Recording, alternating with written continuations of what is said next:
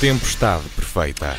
Cá estamos então no programa de Economia da Rádio Observador e hoje recebemos uh, Susana Peralta, que se juntam ao João Ferreira do Amaral, que está aqui em estúdio connosco. A Vera Gouveia Barres e o António Nogueira Leite regressam na próxima semana. Susana Peralta é professora de Economia da Nova SPE, participa no programa Fora de Baralho, todas as sextas-feiras, aqui na Rádio Observador. Susana Peralta, bom dia, bem-vinda.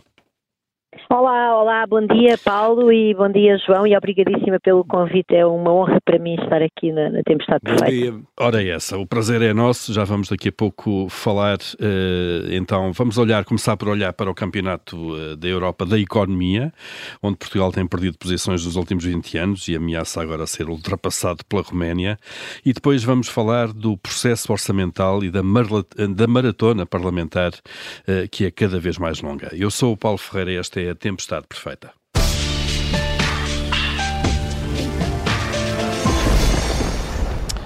Ora bem, não ficamos propriamente espantados com a ideia de Portugal, de Portugal ser ultrapassado pela Roménia no PIB per capita em paridade de poder de compra, eh, mas é isso que deverá acontecer em 2024 se confirmarem as previsões da Comissão Europeia para os próximos anos. Uh, Susana Peralta, este é um dos temas recorrentes no debate económico, mas parece que vamos basicamente cantando e rindo eh, como se estivesse tudo a correr bem. Está tudo bem, Susana? um, Quer dizer, não, não está tudo bem, como é evidente, a nossa economia tem problemas graves e esses problemas graves refletem-se nesta perda relativa de Portugal nestes lugares do ranking, não é? Portanto, uh, quando nós vamos ao. Portugal está a crescer, mas está a crescer mais devagar do que os outros países e por isso mesmo vai ficando cada vez mais para trás nestes rankings. Uh, isto dito, eu acho que nós temos de olhar para isto com algum cuidado, quer dizer, parece-me também que houve uma houve um, um empolar deste, deste facto, como se isto fosse assim uma espécie de, de, tragédia grega anunciada, eu não acho que seja assim tanto, temos que olhar para isto com algum cuidado. Porquê é que eu digo que temos de olhar para isto com algum cuidado? Em primeiro lugar, porque quando nós fazemos um ranking dos PIBs per capita, Uh, há sempre países, portanto, há, vai haver sempre um 26 lugar e um 27, uh, claro. uh, portanto, há sempre países, por definição, alguns ficam para trás, pronto. E Portugal neste caso, vai ficar em 20, enfim, segundo as previsões da União Europeia, vai ficar em 20 lugar em 2024. Portanto, nem sequer é dos últimos do ranking. E, e, e depois, outra coisa que também importa é se o 27 do ranking, não é? Porque nós somos 27 neste clube da União Europeia, uhum. uh, estiver a meia dúzia de euros do primeiro do ranking, este ranking deixa de ter qualquer espécie de significado. E efetivamente, este, uh, uh, o, a Roménia a ultrapassar Portugal, quando nós vamos olhar para os números, quer dizer, na prática aquilo é um empate, nós ficamos com o PIB per capita em paridade de poderes de compra semelhante ao da Roménia, um bocadinho nada atrás e por isso ficamos em 20 lugar. 11 euros, 11 euros por ano, claro. 11 euros, 11 claro. euros, enfim, é irrelevante. Eu acho que temos de ter algum cuidado quando olhamos para esses valores que são em ranking. E depois, em segundo lugar, em terceiro lugar, ou já não sei em que lugar, isso de facto são os valores em paridade do poder de compra e, uh, e, enfim, nós queixamos muito que Portugal é um país de salários baixos e é evidente que é, e eu serei a última pessoa a contestar esse facto, mas a Roménia é um país de salários ainda mais baixos, muito mais baixos do que em Portugal, e portanto isso também faz com que uh, o poder de compra que de facto mistura o preço daquilo que nós importamos com o preço daquilo que nós consumimos cá dentro, nós temos tido uma valorização no setor dos serviços, por exemplo, na restauração, em todos os serviços de proximidade em Portugal estão mais caros e isso também se reflete nestes valores. Uhum. E depois, finalmente, também me parece importante dizer que que uh, uh, o PIB não é tudo, que obviamente a União Europeia, a Comissão Europeia produz estimativas, uh, projeções para o PIB e não produz projeções para outros valores que são indicadores que são importantes e que definem a qualidade de vida de um país, mas quando nós olhamos para a situação atual de Portugal e da Roménia, uh, eu estou a olhar para números de pré-pandemia, só para não estar, porque enfim, a pandemia é uma coisa que foi meio confusa e não é nada de estrutural das economias da, da União Europeia, mas Portugal tinha uma taxa de pobreza de 16,2% em 2019 e a Roménia de 23,4%. E quando falamos de privação material severa, que é a efetiva capacidade das pessoas de terem acesso a um conjunto de, de, de consumos essenciais, como o consumo de proteínas, como aquecerem a casa, como irem de férias pelo menos uma semana por ano, etc., a taxa de privação material severa em Portugal era de 4,6% e na Roménia era 15,2%. Portanto, quer dizer, eu é, acho é diferente, que claro é muito diferente. Em Portugal continua-se a viver muito melhor do que na Roménia Agora, eu acho que este número deve nos alertar para o facto de nós sermos uma economia que estamos com um crescimento muito anémico os outros países estão a fazer e que Portugal não faz para eles crescerem mais depressa do que nós. Mas não me parece já assim agora uma sentença de morte à não. nossa economia, longe disso. Não é um cataclismo. João Ferreira do Amaral, eh, de facto não é uma tempestade perfeita esta do ranking europeu. Não, não, não é. E a Susana já, já demonstrou bem isso e em que termos é que se deve avaliar estas questões do, da classificação ou do rating conforme se quer. Eh, no entanto, eh, eu fui ver alguns números de comparação entre Portugal e a, e a Roménia em termos estritamente económicos e há aqui coisas importantes e, e, enfim, que nós já sabemos, mas que se tornam mais visíveis quando fazemos uma comparação entre dois países diferentes neste aspecto. O facto é que nós temos investido muito pouco. Eh, a nossa economia tem, tem tido muito pouco investimento para irmos ao período desde a da crise de 2008 até o 2019, que é pré-pandemia, e de facto a pandemia depois baralhou muitas coisas, mas uh, neste período, 10, 11 anos, que vai de 2008 a 2019, a verdade é que a nossa taxa de investimento, ou seja, a proporção do investimento no PIB, foi da ordem dos 16,5%, enquanto na Romédia, neste período, foi da ordem dos 23,8%. Porquê é que isto é importante? É porque grande parte do investimento, o investimento no fundo é, significa, de uma forma simples, é, é, o valor dos bens que são postos ao serviço da economia é, nesse ano. Na produção, Na claro. produção, ou seja, inclui as máquinas, inclui os material de transporte, caminhões, navios, etc., inclui os edifícios das empresas, inclui as infraestruturas, etc. E, portanto, boa, boa parte deste investimento destina-se a ir substituindo bens de equipamento e renovar o, os bens de equipamento. Ora, infelizmente, em Portugal, esta taxa de investimento não tem sido suficiente para renovar os bens de equipamento. E, por isso, o valor dos bens de equipamento hoje em Portugal é inferior ao valor que havia em 2009. O que significa que não temos mais capacidade produtiva por falta de investimento. Enquanto com este valor o valor que a Roménia tem da taxa de investimento, a proporção de investimento no PIB, é mais que suficiente para repor os, os bens de equipamento que são tornados E para aumentar a capacidade produtiva. Em 40%. Isso é que aumentam 40%. Portanto, há aqui uma razão, razão objetiva para estarmos preocupados, não tanto por sermos ultrapassados para a Roménia, mas porque estamos, de facto, numa situação muito complicada do ponto de vista da capacidade produtiva. Isso tem a ver com o crescimento potencial futuro. Evidentemente, claro. sem capacidade produtiva. Claro que o, o, o crescimento não depende só do equipamento depende também da população ativa. E isso, eh, aí há boas notícias, como daqui a pouco provavelmente terei a oportunidade de ser relativamente à qualificação das pessoas. Mas uh, o equipamento é essencial. E de facto, nós estamos com, como eu disse, um valor de equipamento inferior ao que tínhamos a, em 2009. E, e, há poucos países da União Europeia que, que isso suceda. Quais são os países que sucedem também? Alguns a gente adivinha logo. A Grécia, a Itália, a Eslovénia, que também teve problemas graves de dívida, e depois apenas mais um país báltico, não, são não sei exatamente. Os, os, suspeitos do costume. São suspeitos do costume, e portanto, dois deles são da Associação das Vítimas da Troika, e portanto, temos aqui, de facto, uma situação muito complicada, porque temos de investir mais, e portanto, faz sentido interrogar-nos porque é que estamos a investir pouco. Claro, e porque é que crescemos pouco? Susana, mesmo, mesmo uh, com todo o contexto uh, que há pouco explicaste aqui, uh, de qualquer maneira, nós olhamos aqui para os últimos 20 anos e Portugal tem de facto ficado para trás. Há uma série de países que estão nos ultrapassando no PIB per capita, mesmo com todas as insuficiências do indicador, ehm, dá a ideia que nós temos de facto um problema de crescimento anémico. Tem a ver com o quê? Com políticas públicas, mas depois há outra coisa, que o país discute isto há, há, há muitos anos, mas parece que nada muda de alguma maneira. Isto devia começar começar por onde? Pelas políticas públicas? Um, eu acho que uh, tem de começar pelas políticas públicas porque é a única coisa que nós coletivamente, através do processo democrático, conseguimos resolver, não é? Nós não, nós não podemos, uh, felizmente, somos uma democracia liberal e, e, somos uma economia de mercado e, portanto, não podemos ir à casa de cada pessoa e dizer o que é que ela tem. E, né?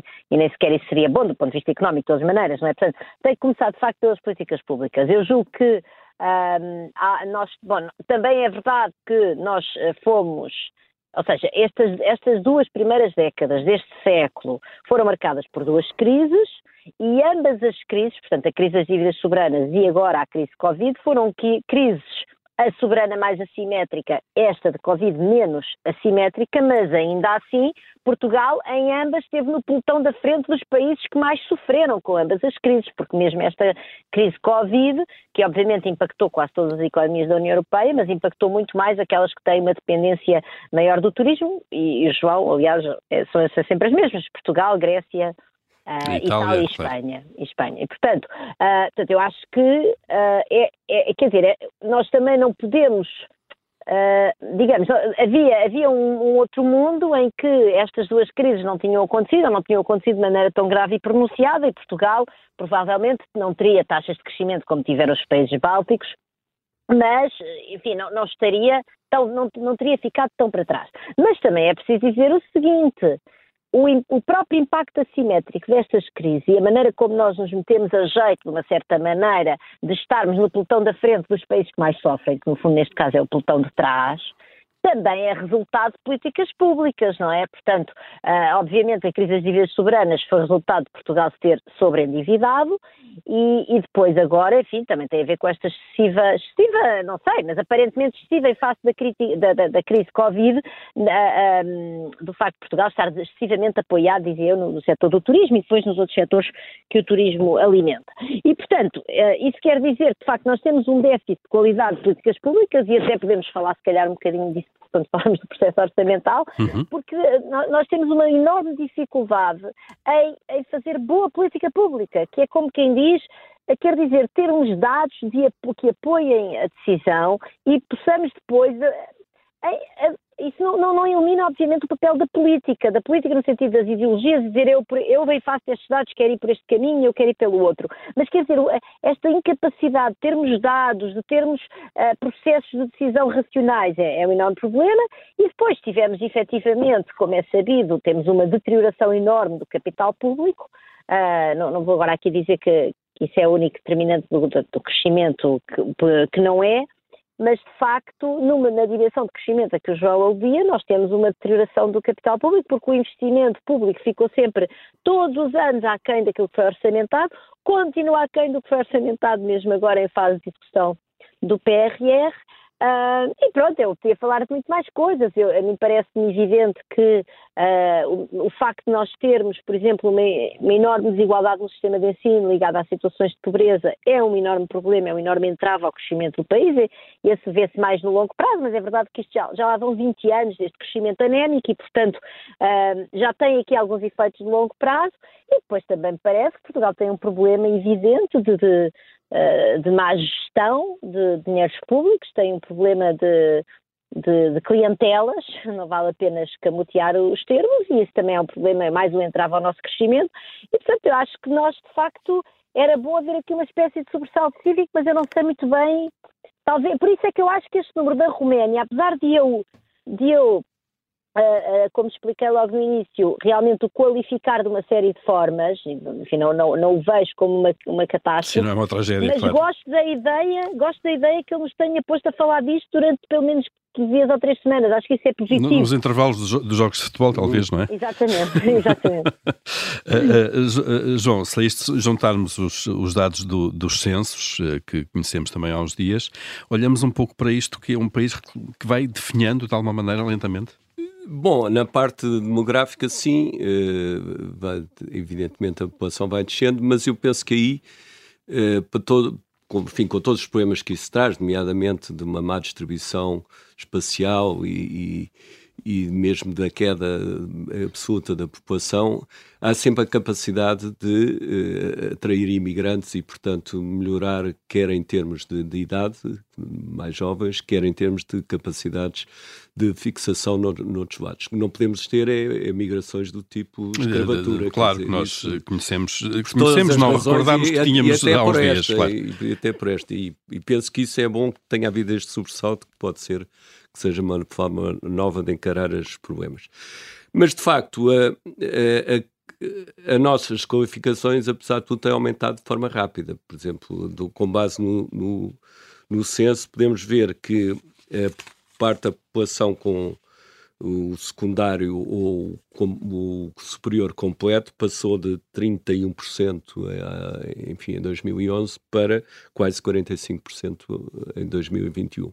E é muito rápido isso, é uma evolução muito rápida e, portanto, é, é, continuamos com um atraso em termos absurdos relativamente, ou melhor, em termos absurdos, não contando propriamente a evolução dos últimos tempos. Em relação aos, aos, países da União Europeia e até da própria OCDE, somos muito mal qualificados ainda em termos de, de, de, dos países da OCDE, mas a verdade é que estamos a recuperar de forma rápida. Mas Infelizmente, um, um estoque ainda mal, mas um fluxo é muito bom. Portanto, é, o investimento em capital humano apesar de tudo, está em recuperação. O investimento em capital físico é que, como eu disse há pouco, não está, e é estranho, porque podia ser, bem, é porque não tem havido lucros suficientes para as empresas investir, mas também não é isso que os dados nos dão. Pelo contrário, o peso dos rendimentos não salariais no total dos rendimentos tem vindo a aumentar e, não, e nem, praticamente até nem foi afetado pela crise de 2009. Portanto, há, há aqui sim eh, coisas estranhas que, que, se passam na nossa economia e que mereciam uma atenção que não seja a atenção em relação ao futebol só, claro, apenas. Claro. É? Sim, ah, isso era, era, eu estou toda a favor dessa ideia de largarmos o futebol. Sim, Exato, e, e pegarmos nessa energia que colocamos no futebol e transmitimos para outras áreas da nossa não é sociedade. Não é incompatível, mas não é todo, não é ter as duas coisas não, ao mesmo tempo. Mas talvez mais equilíbrio, não é, João? Exatamente. Não é incompatível, mas acho talvez invertendo dando sim, sim, 5% a isso, 95% a isso e 5% ao futebol. É isso mesmo. Vamos abrir aqui, como habitualmente, o nosso comitê de crédito, aquele espaço em que aprovamos ou chumbamos aquilo que se vai passando na, na atualidade. João Correio do Amaral, começando, começando por si, o que é que aprova esta semana? Olha, aquilo que eu referi há pouco, da melhoria de facto da qualificação da, da nossa população, pelos dados do censo e, de facto, há um aumento muito rápido nos últimos 10 anos de proporção das pessoas com, com secundário e, e, com, e superior completo. E isso, de facto, é, é, fundamental porque a nossa atraso continua a ser grande e, portanto, se nas próximas décadas conseguirmos este ritmo, penso que poderemos chegar em duas ou três décadas ao, ao nível médio de, dos restantes países europeus. Aí há claramente uma convergência de Portugal sim, para a média sim, europeia. Sim. Claro, Era bom que houvesse claro. noutros domínios, claro, infelizmente claro. não há, mas neste. Claro, mas há neste. Portanto, havido. uma aprovação aqui. Sana Peralta, o que, é que, o que é que aprovas esta semana? Esta semana e, e, e nesta tempestade perfeita em que participas? De participar. Uh, então, eu aprovo os protestos na, de rua, neste momento, que estão a ocorrer na China contra a política Covid-0 de, de, Xi Jinping, mas enfim, eu julgo que não, é, é, sobretudo são, são, uh, são protestos contra as enormes restrições de liberdade que se vivem naquele país e que a política Covid-0 uh, veio dar veio tornar eh, verdadeiramente, verdadeiramente utópicas e, e, distópicas até, distópicas é a palavra certa, eh, e eu recordo que eh, há cerca de um mês, há pouco mais de um mês atrás, quando foi o, o congresso que entronizou a, a Xi Jinping, um, ou, enfim, que entronizou ainda mais e que, digamos, eh, veio ainda Que o confirmou de uma forma, sem, sem dúvidas, não é? Claro. Definitiva, exatamente, é isso que eu quero dizer. Uh, foi notícia que havia uma pessoa, apareceu uma pessoa com, numa, numa rua, na rua, a dizer o protesto de uma pessoa. Isso foi a grande notícia, porque efetivamente uh, aquele deve ser o país, talvez à exceção da Coreia do Norte, de onde nós menos ouvimos falar de alguma espécie de dissidência. Por exemplo, nós temos uma imagem de Putin como um grande ditador, que é, e perigosíssimo, aliás, não longe de mim contestar isso, mas a verdade é que na Rússia há manifestações, as pessoas vão presas, são torturadas, é horrível, mas há dissidência. Nós conhecemos, por exemplo, o Navalny, sabemos que ele agora está provavelmente em perigo de vida, o que é horrível também, mas... Até consta que se envenenam uns aos outros, basicamente, não é? Exato, ele continua a comunicar connosco através do Twitter. Portanto, a China é de facto a mão pesada de Xi, o, o, o nível uh, uh, high-tech do aparelho de repressão de Xi Jinping é uma coisa absolutamente distópica e, portanto, eh, eu não, não, imagino, não faço ideia nenhuma no que é que isto vai dar e o mais provável é até não dar em nada, mas eu saúdo de ver que, apesar de tudo, a humanidade, para além dos sistemas de pontos, do controle eletrónico, de toda, eh, toda a máquina eh, tecnológica de controle das pessoas que há na China e que, no fundo, enfim, esta loucura do Covid-0 é apenas mais um instrumento desse controle repressivo expressivo, mas quer dizer, eu saúdo esta humanidade. Ver as pessoas na rua, ver as pessoas a protestar, é de facto sinal que ainda, que ainda são seres humanos e isso é, é de saudar. Vamos lá ver se isto vai dar eh, em algo. Eu espero bem que sim. Eu muito gostava bem. muito que, apesar de tudo, aquelas pessoas tivessem os seus legítimos desejos de alguma liberdade minimamente respeitados. Claro, alguns direitos. Eh, então, está aprovado então esses eh, protestos na China. Vamos passar aqui aos chumbos. João Ferreira do Amaral, o que é que chumba esta semana? Também no domínio da população e dos dados do censo, os três aspectos mais negativos da evolução do, nos últimos 10 anos, que já vêm no seguimento de, de décadas anteriores, que é o decréscimo absoluto da população, é a distribuição espacial cada vez mais desequilibrada e é o forte envelhecimento que resulta, evidentemente, da baixa natalidade e também do prolongamento da vida das pessoas. Isso, nesse aspecto é positivo, mas uh, o, o, nosso ritmo de envelhecimento é muito rápido, um dos maiores do mundo. E isso levanta problemas, conhecemos também. Uh, Até porque a sociedade claro. não está preparada para isso. E, claro. e, não falo apenas da questão financeira, que, da segurança social, que é importante, da saúde. mas que apesar de tudo, uh, enfim, uh, vai, vai se gerindo a questão da saúde e, os, e principalmente os cuidados necessários a prestar, não só às pessoas doentes, mas às pessoas idosas, só por serem idosas. Tudo isso a sociedade portuguesa não está preparada para lidar com isso. Não sei mesmo se, se algumas sociedade, mesmo da mais avançada, está, não é? Sem dúvida. Portanto, está o chumbo feito à evolução demográfica. Susana, e o chumbo?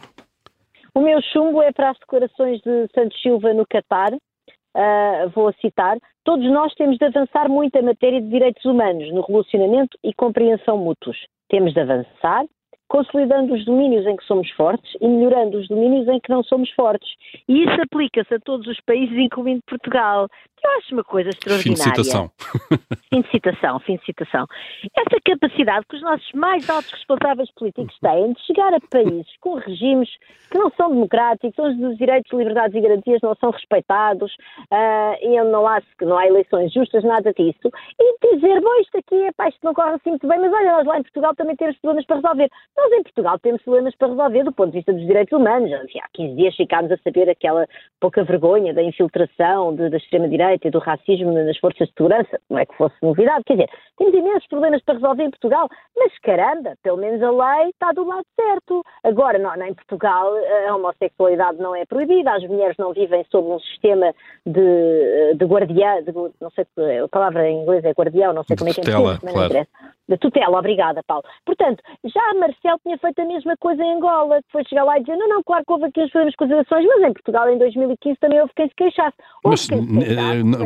Temas ainda por cima completamente diferentes, ninguém se queixou do processo eleitoral em 2015. Ninguém se queixou da lisura do processo, claro. é evidente. As pessoas queixam-se do resultado, dizem que não se deviam ter entendido com os outros, mas quer dizer, comparar alhos com bugalhos é, em primeiro lugar, desrespeitar a luta das pessoas que são perseguidas, e agora voltando ao Qatar, por exemplo, dos homossexuais, que são torturados e presos por causa de serem gays, uh, e Uh, e, é, e, quer dizer, e também é de uma certa maneira desvirtuar, estas pessoas são os mais altos representantes da nossa democracia, vão ao estrangeiro e denigrem-nos em nome de quê? Eu acho isto mesmo muito, muito uh, uh, Acho muito pouco digno, verdadeiramente. E acho que eles iam pensar bem antes de abrir a boca no estrangeiro. Enfim, deviam pensar bem antes de ir ao Qatar. Mas já que vão, tenham cuidado com o que lá dizem. Muito bem, está chumbada então essas declarações eh, de Augusto Santos Silva a propósito dos direitos humanos no Qatar e fechamos aqui o nosso Comitê de Crédito.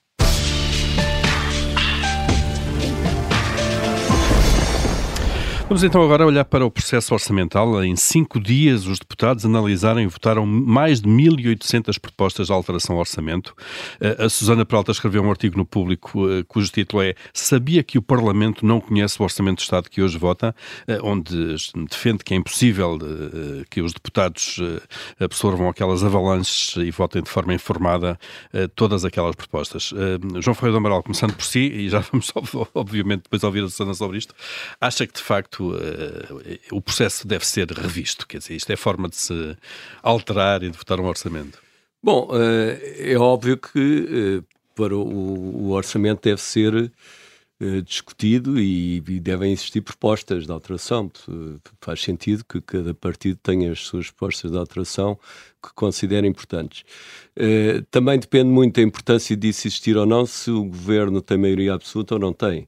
Uh, agora tem, e há muitas propostas, uh, e se, se não tivesse maioria absoluta, não é só uma questão de número podia estar em causa, podia estar em causa uma verdadeira negociação para o orçamento passar. Portanto, as situações podem ser muito diferentes consoante haja ou não maioria absoluta. Uh, Dito isto, é evidente que a quantidade de propostas que foram feitas não faz sentido nenhum, mas eh, como é que isso é evitável? Eu não sei se, se, do ponto de vista do regimento da Assembleia, isso é, é possível fazer. Eh, eu acho que é mais eh, pensável uma autocontenção de, dos, dos, partidos nestas coisas, porque de facto não faz sentido nenhum esta, esta quantidade inumerável de propostas que não têm tempo para ser analisadas convenientemente. Já houve uma altura em que, curiosamente, penso que as coisas tinham, funcionavam melhor em que o orçamento era melhor do que é hoje. O orçamento, enquanto documento, infelizmente tem havido uma degradação, isso já tem sido assinalado várias vezes, da, da qualidade do documento, o orçamento de Estado, em que mete tudo hoje em dia, tem um caldeirão em que se aparecem todas De facto, olhando para aquelas propostas, tantas delas não, não, não, não, não deviam estar ali. Porque, de certa forma, também o próprio orçamento não devia ser assim. Mas, enfim, sendo como era, apesar de tudo, uma, uma comparação que tem a ver com o investimento público. Uh, o investimento público, uh, de antes, e quando eu digo de antes, será talvez até uns 15, 20 anos atrás, por volta disso, era muito mais desagregado e muito mais informativo do que é hoje. Porventura até excessivamente desagregado, mas uh, aqui mais vale pecar por excesso que por defeito. E hoje o Orçamento de Estado, relativamente ao investimento público, não diz praticamente nada, são meia dúzia de linhas e pouco mais. Porquê é que isto é importante? Porque era na altura justamente o investimento público, o domínio onde havia mais propostas de alteração, o que se percebe e, de certa forma, até corresponde a uma necessidade que toda a gente aponta, que é os deputados estarem mais próximos dos seus círculos e laterais. E, portanto, isso tinha muitas vezes a ver com interesses locais e regionais, mas que faz sentido que apareçam nesta fase de discussão do orçamento. E, portanto, eh, embora houvesse também muitas propostas, a verdade é que algumas delas até tinham hipóteses de ser aceites e, claro. eram discutidas e, e os deputados, havia deputados que tomavam isso como uma, algo de importante. Hoje não é possível com a informação que existe. E quase não, se discute orçamento. Antes e, a discussão do PIDA, que era assim que se chamava, exatamente. Era? Era, era? um hoje, hoje não claro. existe. Hoje é, um, como digo, um caldeirão que lá está tudo e não se sabe bem o que. Portanto, eu, eu teria tendência a dizer que se houver mais possibilidade de intervir em nível do investimento público em termos locais ou regionais, provavelmente a discussão terá mais de interesse. Não vejo factível proibir a, haver claro.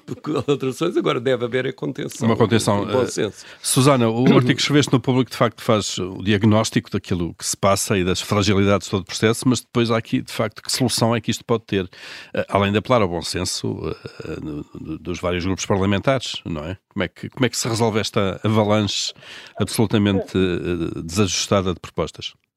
Sim, eu estou de acordo que não se pode limitar o, poder dos nossos representantes políticos na Assembleia da República e, de todo modo, qualquer limite uh, de números quantitativo às propostas é sempre uma coisa extremamente artificial, porque a pessoa consegue quer dizer, há, há, uma margem de manobra muito, muito grande em, em, dizer está aqui uma, uma, proposta que afinal tem três itens, não é? Portanto, eu acho que o caminho nunca, nunca pode ser esse e, e essas pessoas, enfim, são uh, Presidente da uh, a Assembleia da República, é o órgão de soberania, para mim, mais importante uh, de, de, de, uma, de, uma, democracia representativa, parlamentar e, e certamente que não. Agora, há maneiras que são, aliás, melhores práticas internacionais de limitar esta, esta loucura que acontece ali naqueles dias, porque não é só o número de propostas, uh, tem, na verdade, a loucura tem três dimensões. Tem a dimensão do número de propostas, tem a dimensão da própria sequência temporal da, do número de propostas, portanto, uh, um, um, documento da, da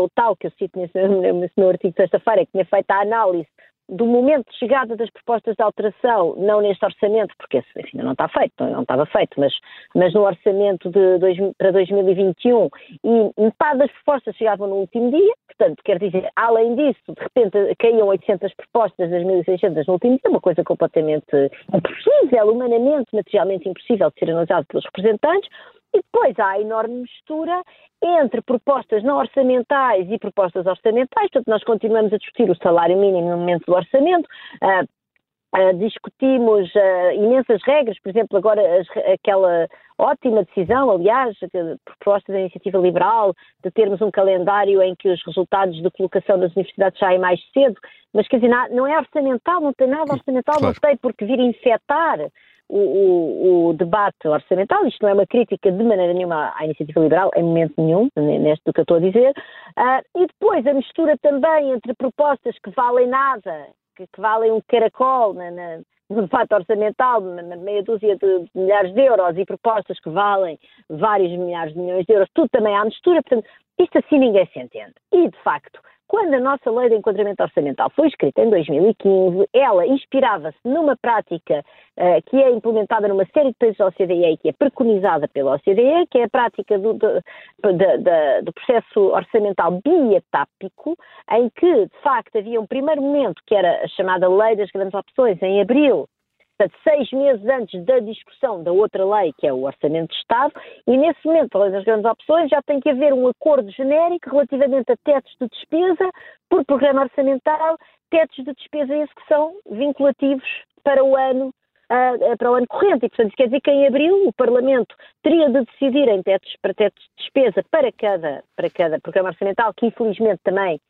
uh, enfim, se confunda com os ministérios, não deviam necessariamente, mas vamos dizer para cada ministério, e depois, chegados a outubro, tem apenas de decidir, olha, destes não sei quantos milhões que temos aqui para o Ministério da Saúde, vamos lá pensar como é que isto se resolve. Uhum. O que é que acontece? Acontece que essa lei, de todas as maneiras, a lei de enquadramento orçamental nunca foi, e não foi só nessa dimensão, mas nessa dimensão bietápica, aquilo nunca foi levado a sério, e, que é um uh, clássico agora, também, não é? Temos leis ótimas, mas que muitas vezes ficam na gaveta, não é? Que, é? que é um clássico e agora foi até uh, ferida de morte, porque é este ano o Parlamento votou uma alteração a essa lei que tira de lá a palavra vinculativo. Portanto, esse esse teto de despesa, que era suposto ser decidido em abril, de forma vinculativa para cada programa orçamental, para o orçamento que ia ser debatido em outubro, e assim, isso dava ali um espaço de seis meses para, os, para isto acontecer ao longo de seis meses, não é? Uhum. Ou ao longo de três ou quatro, mas pronto, o espaço que está na lei é de seis meses. E, de facto, a partir do momento em que se retirou, em que esta maioria absoluta do PS retirou de lá a palavra vinculativo, isso quer dizer que essa lei deixou de existir e, portanto, o enquadramento legal que nós tínhamos, que nunca tinha sido respeitado, mas ao menos existia, não, não foi, foi, foi alterado e, portanto, agora eu não faço ideia se isto alguma vez vai ter solução.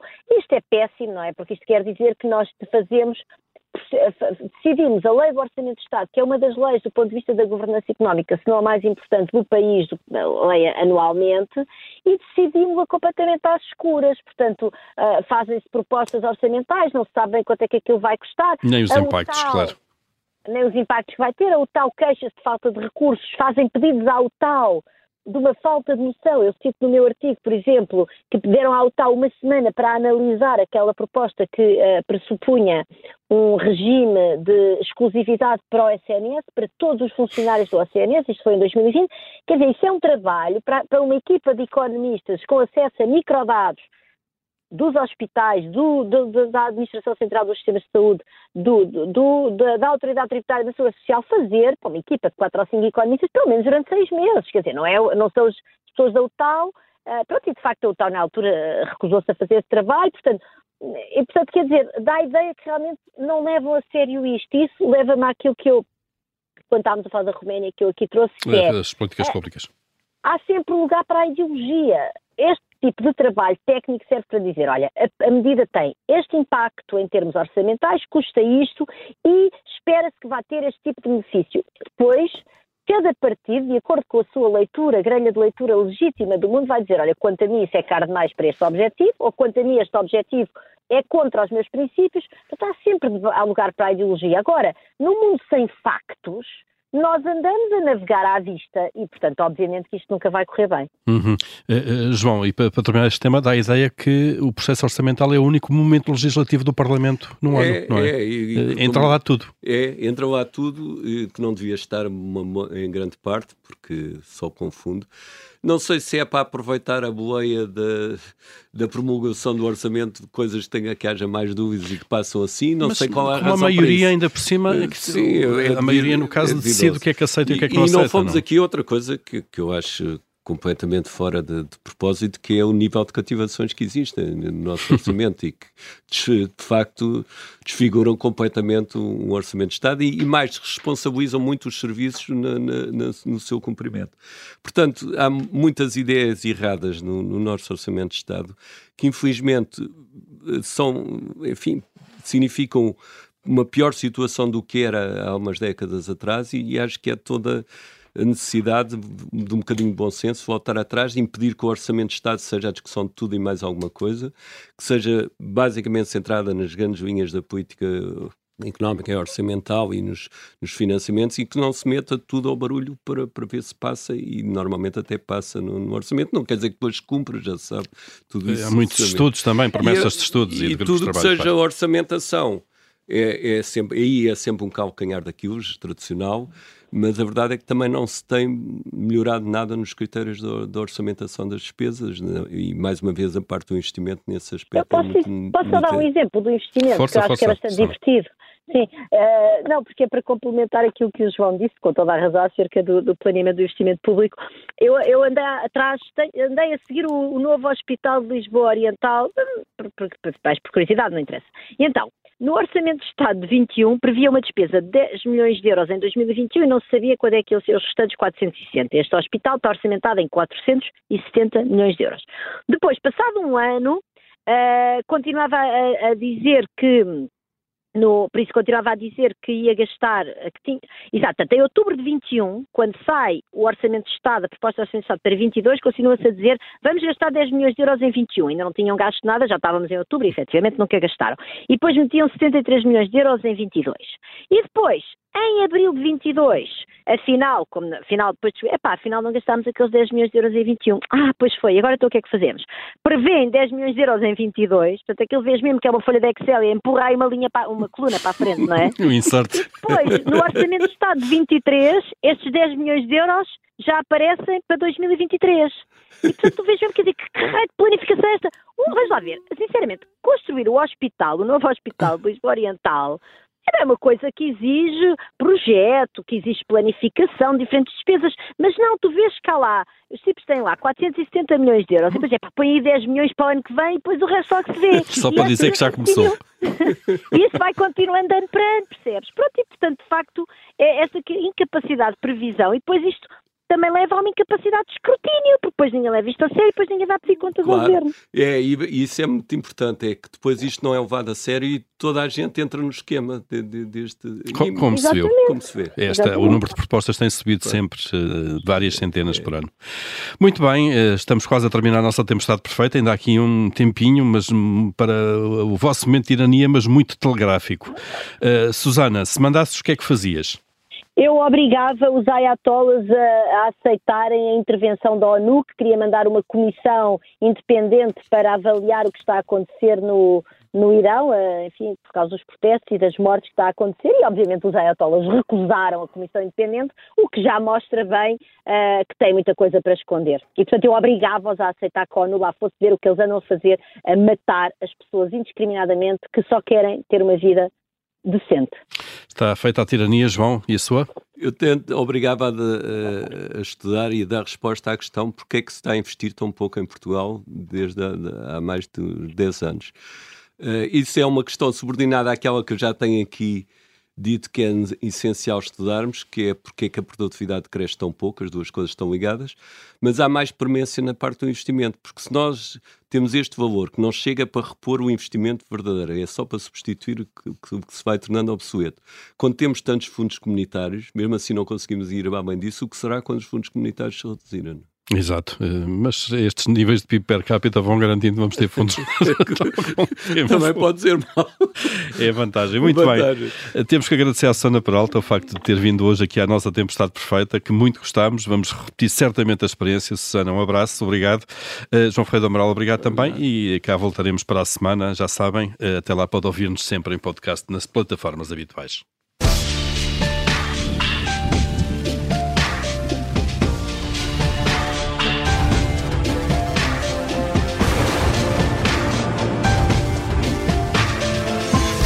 Tempestade perfeita.